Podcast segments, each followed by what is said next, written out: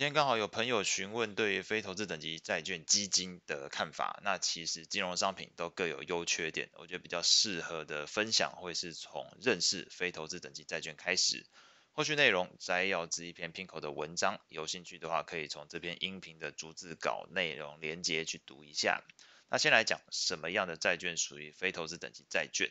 定义上来说，所谓的非投资等级债券是从信用平等的角度去看。低于 BBB 减的这个企业债券这一类是属于所谓的非投资等级债券哦，低于 BBB 减。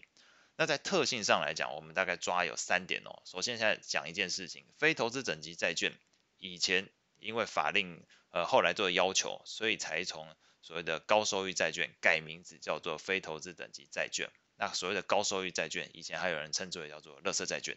那所以。既然叫做高收益债券哦，自然第一点，收益率通常比政府公债或者是投资等级债券高。这边补充一下，为什么还有个东西叫做投资等级债券？这就表示这些债券的信用评等比刚刚前面提到的 BBB 减更高。那既然有分投资级，就有非投资等级。那我们今天讲就是所谓的非投资等级债券。那以前又叫做所谓的高收益债券，那收益率就是比这个政府公债跟投资等级债券通常来说是比较高。那既然你承担了这个这么高的收益率哦，通常反过来讲，你的这个违约风险自然也是比较高的，因为这个高风险高报酬这件事情，呃，脱不了关系。所以一般来说，高收益债券呢，所以就是现在的所谓的非投资等级债券，它会比政府公债跟投资等级债券的违约风险高。那第三点哦，则是这个非投资等级债券在价格表现上会跟股市的相关性是比较高的，所以我们整理了这三点的特性哦，反过来列出一件事情，那不适合投资非投资等级债券的情境，基本上就包含两点哦。第一点，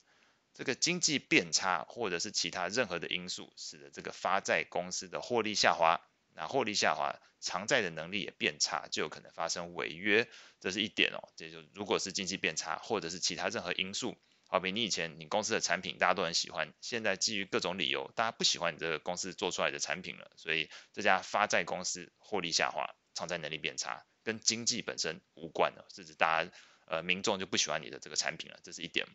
第二点，你本身投资人已经投资了股票，那么非投资等级债券就有可能。会和你目前既有的股票部位会有同涨同跌的情况，因为刚刚前面提到债券价格的表现会跟股市的相关性是相对来说是比较高的，所以你很有可能投资的非投资等级债券呢会跟你既有的股票部位同涨同跌，那这样的情况就没有达到原先想要做所谓的风险分散的一个效果，预期这个股债有风险分散效果，那其实没有达到，没有达成，